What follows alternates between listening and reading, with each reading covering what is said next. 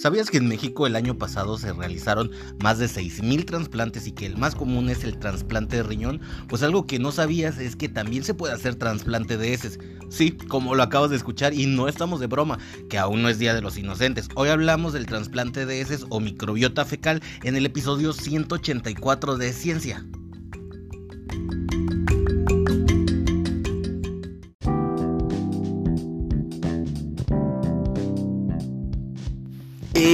¿Qué tal? ¿Cómo estás? Me da mucho gusto poder saludarte, te doy la bienvenida a este, episodio 184 de Ciencia. Como cada fin de semana te traigo un tema súper relevante que, del que a lo mejor no habías escuchado hablar o por ahí habías escuchado mencionar, pero pues no te atrevías a preguntar porque sí suena un poquito extraño y es que cuando viste el título de seguro estabas pensando que es una broma del Día de los Inocentes, que aquí en México el Día de los Inocentes se celebra el 21 de diciembre, pero es que no es ni ninguna broma. Hoy te estoy hablando acerca del trasplante de heces. ¿Y por qué estamos hablando acerca de este tema?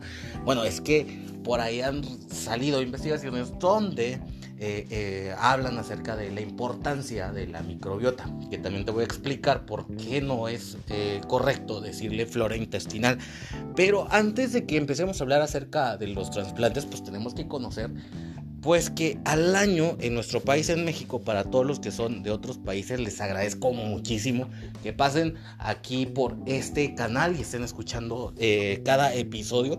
Les mando un fuerte abrazo y les mando muchos saludos de cualquiera de los países hermanos que nos escuchan. Yo ya he visto las estadísticas, les agradezco mucho y pues me estoy poniendo muy orgulloso porque me escucha gente de Perú, me escucha gente de Colombia, gente de Argentina, inclusive de países donde no se habla el español, también no se escuchan, así que hay que estar muy contentos porque ese es motivo de celebración. Me imagino que por mi perfecto español, alguna gente me utiliza para sus listenings cuando están aprendiendo y eso es bueno porque yo también utilizo algunos podcasts en inglés para cuando estoy aprendiendo o reforzando mi inglés, que mi inglés es muy malo, por cierto.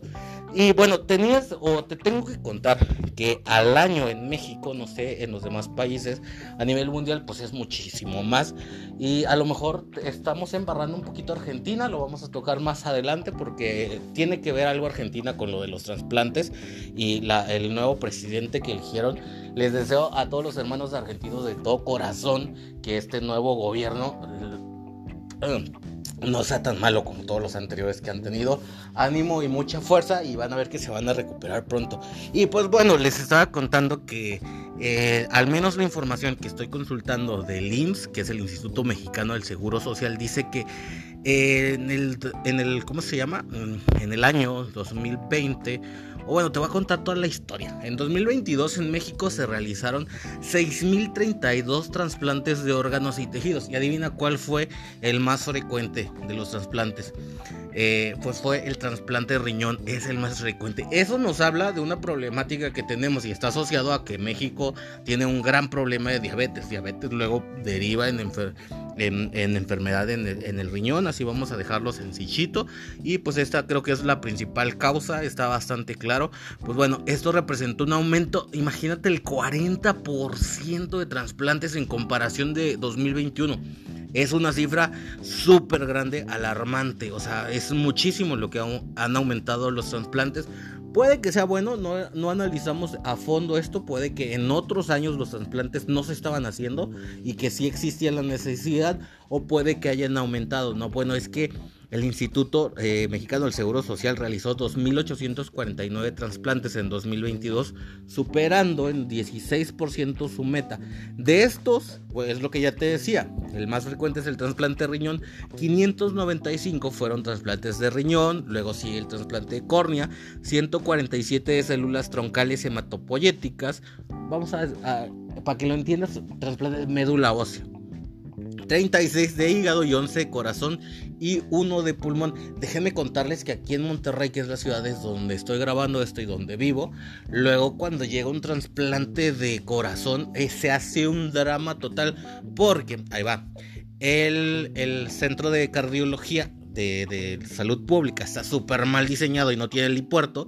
Y luego tienen que parar el tráfico de toda la de toda de, pues, toda la avenida porque prácticamente el helicóptero cuando trae el corazón al, hospital de cardiología eh, el, helicóptero aterriza precisamente en las vías del metrobús, porque es el único espacio que tiene. Está súper mal diseñado, pero bueno, este, los trasplantes de corazón no son tan frecuentes. Aquí en Monterrey es todo un suceso, aparece en las noticias, aparece en todos los medios cuando sucede. Aparte porque provoca un caos por el mal diseño de que el hospital no tiene su propio helipuerto y porque pues es algo que no pasa frecuentemente. Y el año pasado me parece que me tocó ver uno, este año no.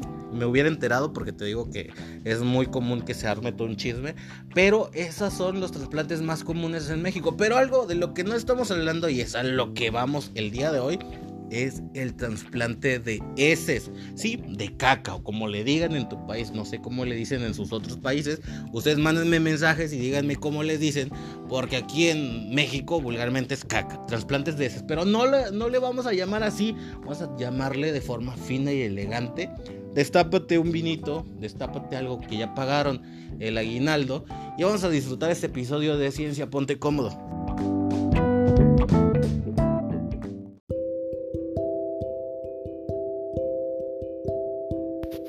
Oye, pero ¿por qué estamos hablando de este tema que a mucha gente le puede parecer tan desagradable? Si eres químico o como bacteriólogo, como le dicen en Colombia, o cualquier otra profesión que esté relacionada con el laboratorio clínico, tal vez hablar de ese no es muy preocupante, para ti no es un tabú, pero para mucha gente sí.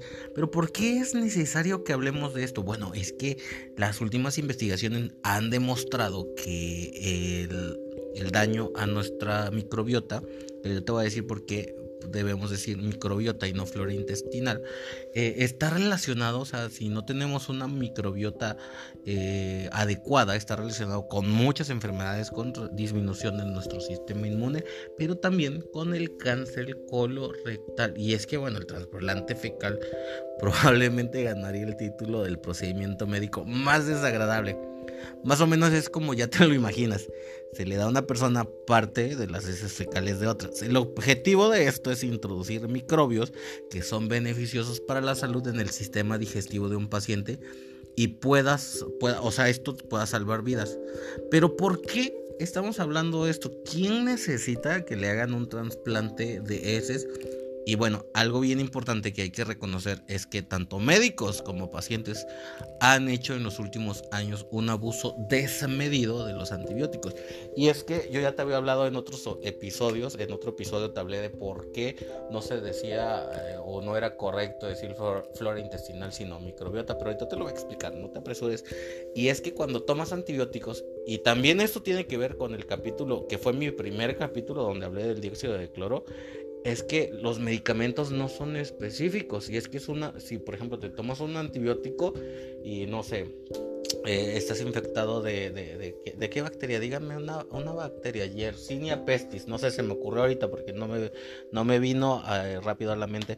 Te dan un antibiótico, va a arrasar con todo lo que sea bacterias en tu, um, en tu organismo, aunque sean bacterias buenas o bacterias malas, los antibióticos, así como el dióxido de cloro, o cualquier medicamento no tienen la capacidad de discernir si hay una bacteria mala o buena, simplemente va a destruir células. ¿Y qué crees? Tu cuerpo también está hecho de células. Por eso, cuando excedes, y es lo que, no, lo que se recomienda que no te automediques, puedes dañar tu flora intestinal o microbiota, mejor dicho, que la microbiota es súper importante para mantener un equilibrio. Inclusive hay investigaciones que han demostrado que la gente que tiene una microbiota alterada tiende a tener más sobrepeso. Entonces, aguas ahí, que debes evitar tomar antibióticos sin necesidad y aparte cuando, ah, hay mucha gente que toma este, antibióticos cuando tiene una infección que es viral. Yo ya te lo había dicho en anteriores episodios. Y si no has escuchado alguno de mis episodios, te estás perdiendo de muchísima información. Así que te invito a que no te pierdas ninguno.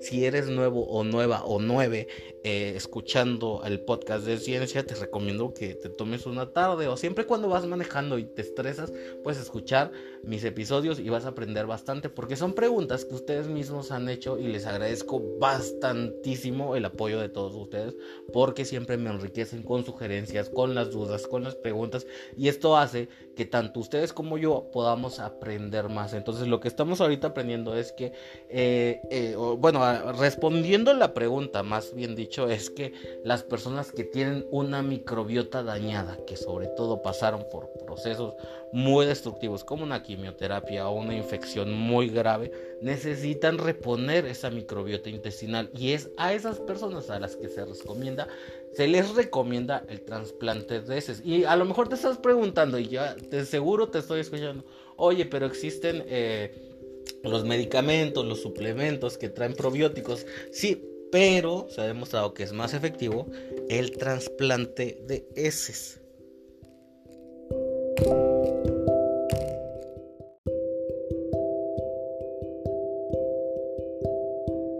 Bueno, y es que en resumen, básicamente no le debemos llamar flora intestinal, porque flora hace referencia al término de que fueran plantas y pues nuestra microbiota, que es más correcto la palabra microbiota, pues es que imagínate que en el intestino no solo viven plantas, viven plantas, animales y hay una comunidad súper grande de microorganismos que se dedican pues a comer y a reproducirse, o sea, es prácticamente un mundo ahí dentro.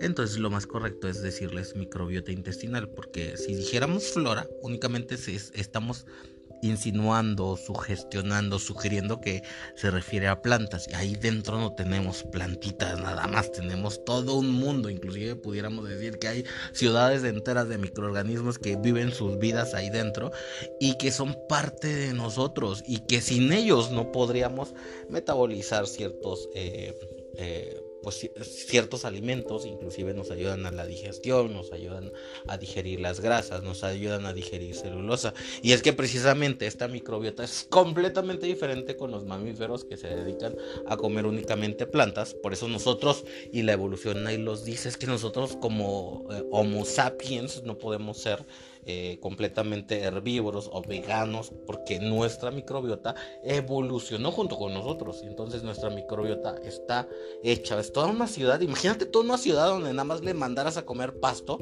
y existen, o sea, existe mucha, mucha gente. Así es. Imagínatelo así.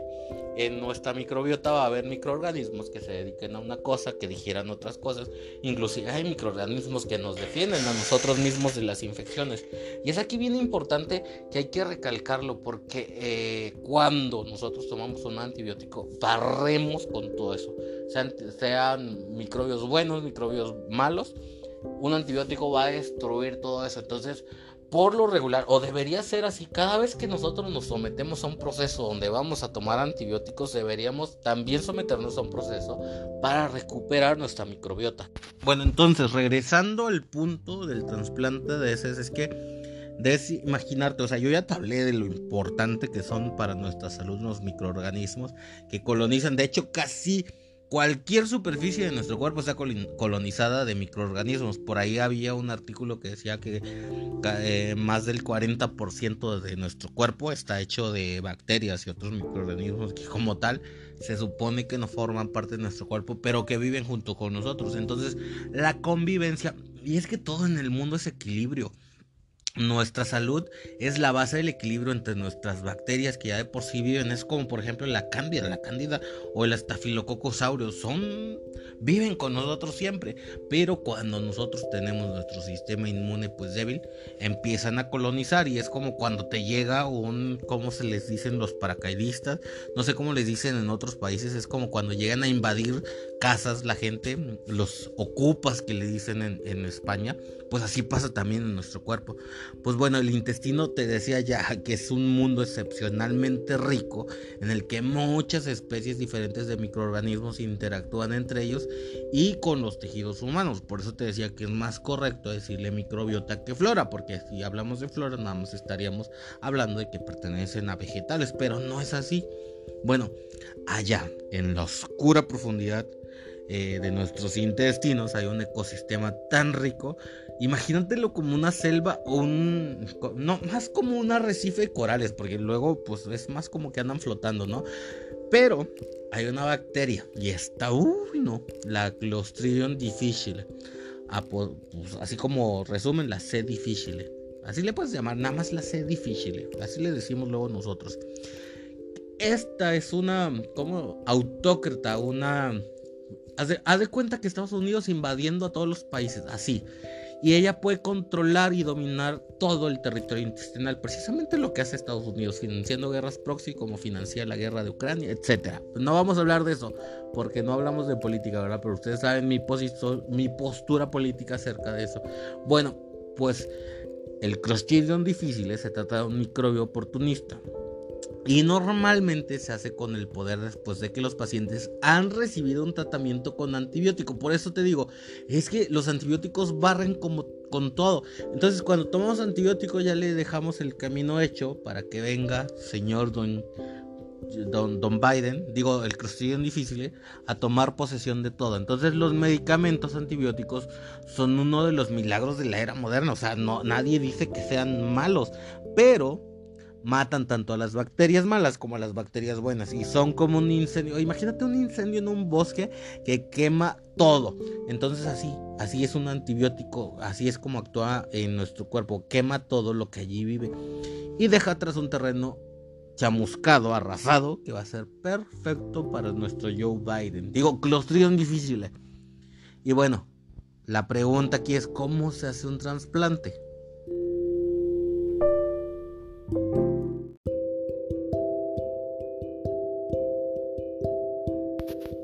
Pero bueno, como ya te conozco, seguro te estás preguntando si es puro rollo lo mío, que si realmente esto tiene efectividad. Y es que, bueno, según la doctora Janet Jansen, es una ecologista microbiana del Laboratorio Nacional Pacific Northwest en el estado de Washington, en Estados Unidos, que forma parte de un equipo que está trabajando para demostrar la eficacia de estos trasplantes. Uno de los casos más impactantes que ella vio fue el de una mujer de 61 años que tenía una diarrea crónica de 8 meses. Imagínate, o sea, yo no me puedo imaginar alguien con una diarrea de 8 meses, pero ella lo vio. Está documentado. Y eh, bueno, también por el hecho de que había perdido ya 27 kilos. Según la doctora Janet Janet Jensen, lo iba a pronunciar como Janet Jackson, pero es Jensen, realmente estaba en una situación desesperada por algún tipo de solución. Corría el riesgo de morir incluso por una infección de Clostridium difficile porque ningún antibiótico le daba resultado, dijo la doctora Jensen. Y bueno, aquí ya vemos la preocupación o el problema de tomar antibióticos eh, y de la resistencia bacteriana. Entonces fue el marido de esta señora, de esta paciente, el que donó una muestra de heces para el trasplante. La propia doctora Jensen se sorprendió ante el éxito de sus resultados. Ella dijo, increíblemente dos días después podía tener heces normales, o sea, ya lleva un montón de tiempo ah, pues, teniendo diarrea explosiva, me imagino.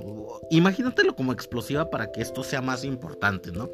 Según la doctora iba al baño como cuando estaba sana después de que le hicieron ese trasplante y básicamente se curó.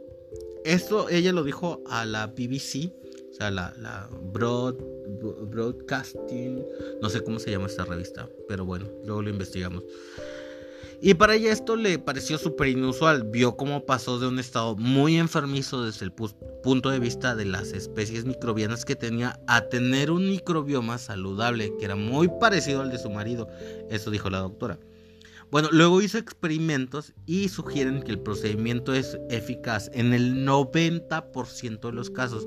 Y bueno, pues ya sabes, esto emocionó a toda la gente en la medicina y ha hecho que algunas personas hagan su propia versión casera. Eh, no, no lo hagas, no lo hagas en casa, pero hay mucha gente que ha hecho su propia versión casera de trasplantes fecales.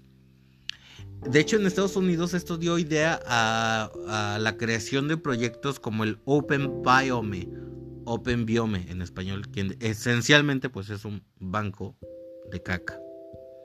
Y bueno, a lo mejor también te estás preguntando si esto tiene algún riesgo, pues es que te voy a decir. La interacción entre nuestra parte humana y nuestra parte microbiana es objeto de un montón de investigaciones, de hecho en cualquier enfermedad que te puedas imaginar y se ha vinculado el microbioma a enfermedades inflamatorias. Como ya te dije, eh, hay muchas enfermedades, inclusive el cáncer de colon se ha vinculado a un mal microbioma y a un montón de enfermedades, inclusive a enfermedades inflamatorias intestinales, a la diabetes, al Parkinson incluso, o también a la depresión. Hay estudios que han vinculado a una mala microbiota bacteriana a la depresión, al autismo y si los medicamentos contra el cáncer son eficaces o no. O sea, es súper importante que tengas una población saludable ahí abajo, para decirlo así fácil. Pero eso tampoco significa que podría haber consecuencias no intencionadas en un trasplante fecal. Obviamente, todos los procedimientos, todas las intervenciones tienen, tienen consecuencias. O sea, no es como que cualquier cirugía, por eso ves que luego cuando hay gente, o sea, pues, las buchonas, últimamente he visto mucha, muchas noticias de buchones que se iban a poner chichis o que se iban a tunear y que han muerto en el quirófano, porque luego los hacen tan bien como en, Venezuela, que los hacen en hoteles. O sea, ¿qué, qué, qué onda amigos de Venezuela? ¿Qué está pasando ahí? ¿Por qué se van a hacer cirugías en hoteles? Es algo, ustedes investiguenlo. Y si quieren que hablemos después en un episodio acerca de eso, hablamos. Pero es una realidad de lo que pasa en Venezuela. Y había mucha gente de Estados Unidos que iba a Venezuela y a Colombia a hacerse cirugías estéticas porque era más barato, pero en condiciones que ya te lo dije, con decirte que los hacían en cuartos de hoteles.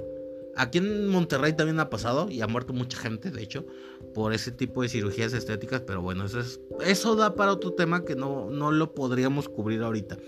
Pero bueno, entonces también tiene consecuencias no intencionadas a hacerte ese trasplante. Por ejemplo, o sea, el trasplante de ese en 2015, de hecho, hubo un informe sobre una mujer que engordó 16 kilogramos y pasó a ser clasificada como obesa a raíz de un trasplante de heces de su hija. Por eso trasplantense microbiota. Y es que también hay artículos, de hecho, que han, eh, pues han relacionado la microbiota, una microbiota alterada con la obesidad. O sea, con todo. Últimamente es una línea de investigación que está relacionando la microbiota con muchas cosas. Y es que sí, o sea, es que si no tienes un buen equilibrio ahí abajo, pues no lo vas a tener en, allá arriba. Y pues bueno, esto es lo que ha pasado en trasplantes de microbiota. Ha, ha, habido personas que han aumentado de peso. Y pues bueno, también se ha demostrado que es posible hacer que un ratón adelgase o engorde también mediante el trasplante de microbioma humano de una persona delgada u obesa. Pero bueno, esto todavía no se ha determinado si es lo mismo que puede ocurrir en humanos. Probablemente sí, porque los ratones son muy parecidos en sus intestinos con los humanos. También obviamente está el riesgo de transferir con el trasplante de microbios peligrosos otras enfermedades. Por eso los científicos están tratando de alejarse de la donación de heces y más bien avanzar hacia la donación de cócteles de bacterias, que tampoco te... Pues, pues, cóctel suena más bonito, ¿no? Más, más, más aquí, más nice. Pues bueno, el doctor Trevor Lawley del Instituto Sanger de la Wellcome Trust de Londres dijo que ese tipo de tratamientos en el futuro deberían ser más refinados y más específicos en su objetivo. Dijo que las heces están formadas por una comunidad indefinida y cuando desarrollas un medicamento, la principal lo principal es la seguridad del paciente. Bueno, ahora tenemos una idea de qué microbios poner, así que hay una mezcla definida que está demostrando que es segura. Entonces se puede manejar ya una mezcla específica de microbios que puedan ser seguras y que no te hagan subir de pesos. Es como los probióticos que te recomiendan ahora, después de que te dan medicamentos, pero un probiótico plus. Se ha avanzado muchísimo. Antes eran probióticos nada más lactobacilos y ya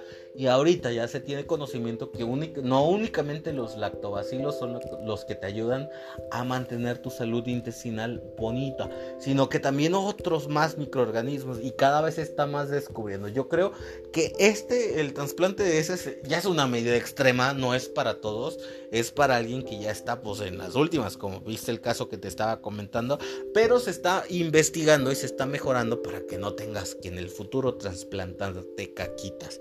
¿Cómo lo ves? ¿Qué opinas?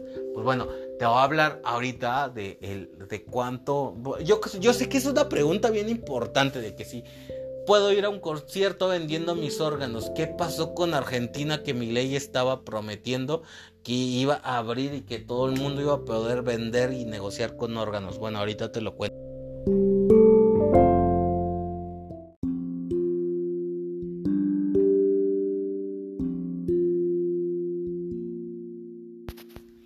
Si tú eres chaborruco, a lo mejor te quedaste con ganas de ir a algún concierto de RBD. Y yo creo que a RBD lo ubican en todo el continente americano. Y es que de repente se nos hace bien caro. Y hay mucha gente que luego piensa en vender un riñón. O de broma decimos es que vendo un riñón para comprarme esto. Pero sabías ¿Cuál es el precio de un riñón? Digo, en el mercado negro, porque aquí hablando, y espero que no me censuren, eh, vender órganos no está ni bien visto éticamente, ni tampoco es algo legal. Además de que se pone en riesgo la vida de una persona, comprar un órgano requiere una inversión poco accesible para muchos.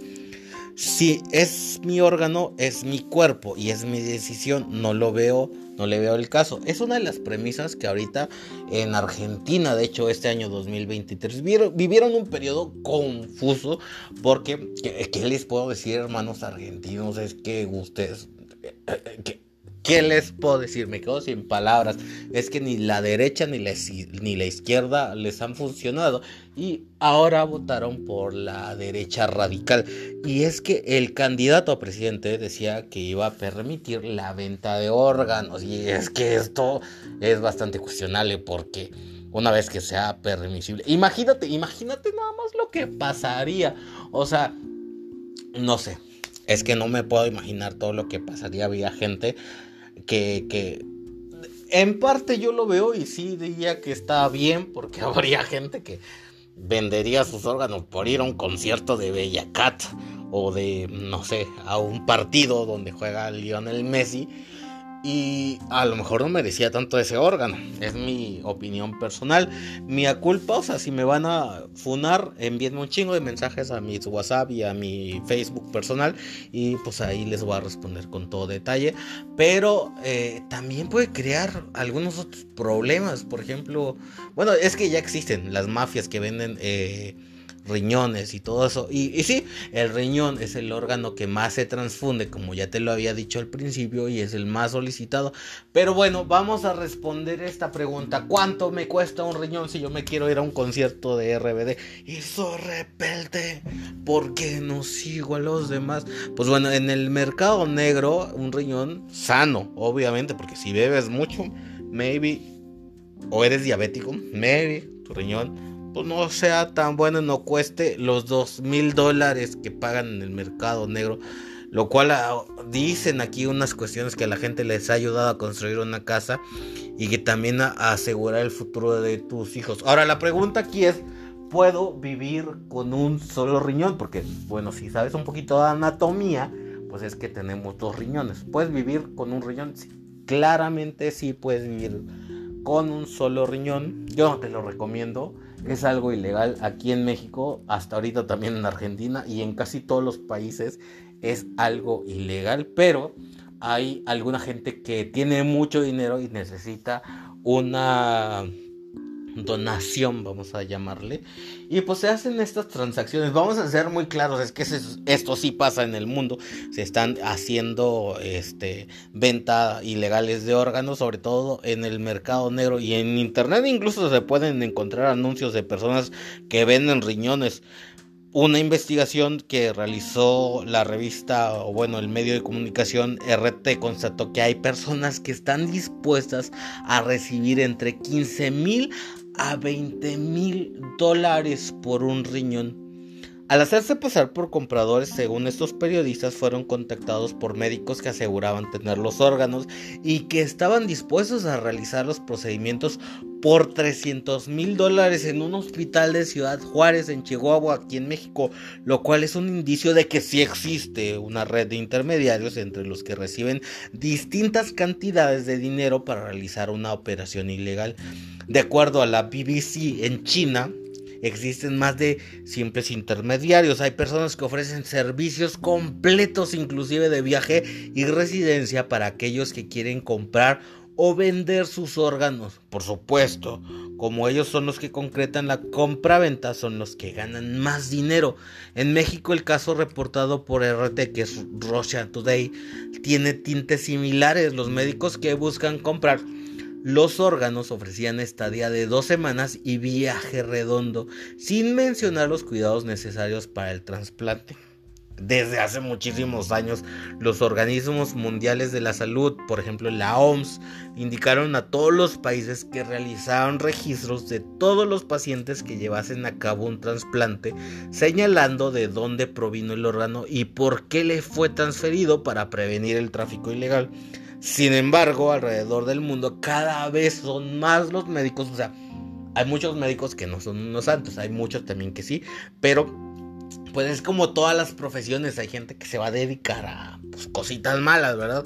Pero hay médicos que se dan cuenta de que algunos de sus pacientes visitaron el extranjero y al regresar solicitaron recibir los medicamentos post transfusión, así es como se dan cuenta de que ya pues ya les transfirieron un, órgano, lo cual todos los que han recibido un trasplante tienen que recibir de por vida, o sea, si ya recibiste un trasplante, tienes que recibir medicamentos post transfusión y entonces hay un, un periodista, que es el periodista Salvador Argonés, ¿Qué señala que los países donde hay más compradores, imagínate, a ver, vamos a hacer un ejercicio. Antes de que yo te lo diga, imagínate cuáles son los países donde hay más compradores de órganos. No, no lo vas a pensar, ni te lo vas a imaginar porque tú crees que es un paraíso donde todo está bien.